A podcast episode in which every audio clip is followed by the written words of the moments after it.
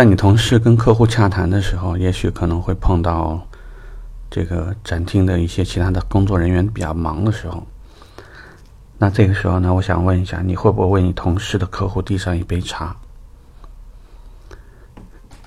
很多时候，大家对于一家企业的服务，对于一家公司的感觉，其实是一个非常模糊的东西，很少那么具体。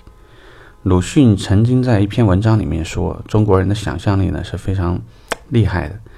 你给他一只手呢，他能联想到胳膊。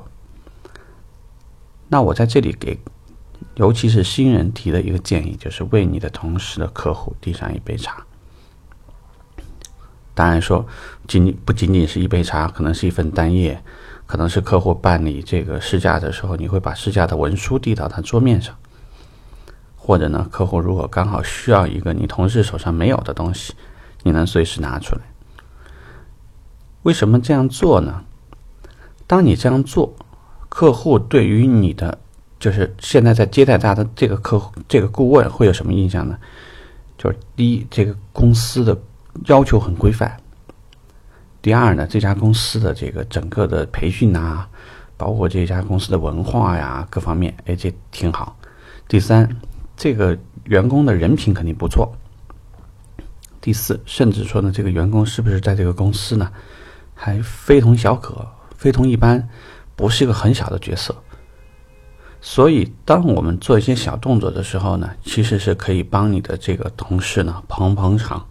让他显得在这个地方呢不太一样，很厉害，这样会非常有利于这个同事在后期跟客户交流、他洽谈当中呢，能够取得更大的优势。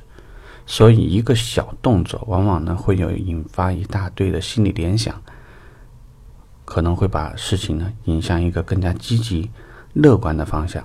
所以呢，在这里跟大家讲，尤其你是新人。如果你想获取同事对你的好感，如果你想通过一些小的举动给整个团队更多的帮助，就从这些小事开始。每一个细节都可能会决定一个成败，也有可能会决定你未来的职业生涯。所以，请乐观积极的对待这件事情。OK，这个话题我们聊到这儿，拜拜。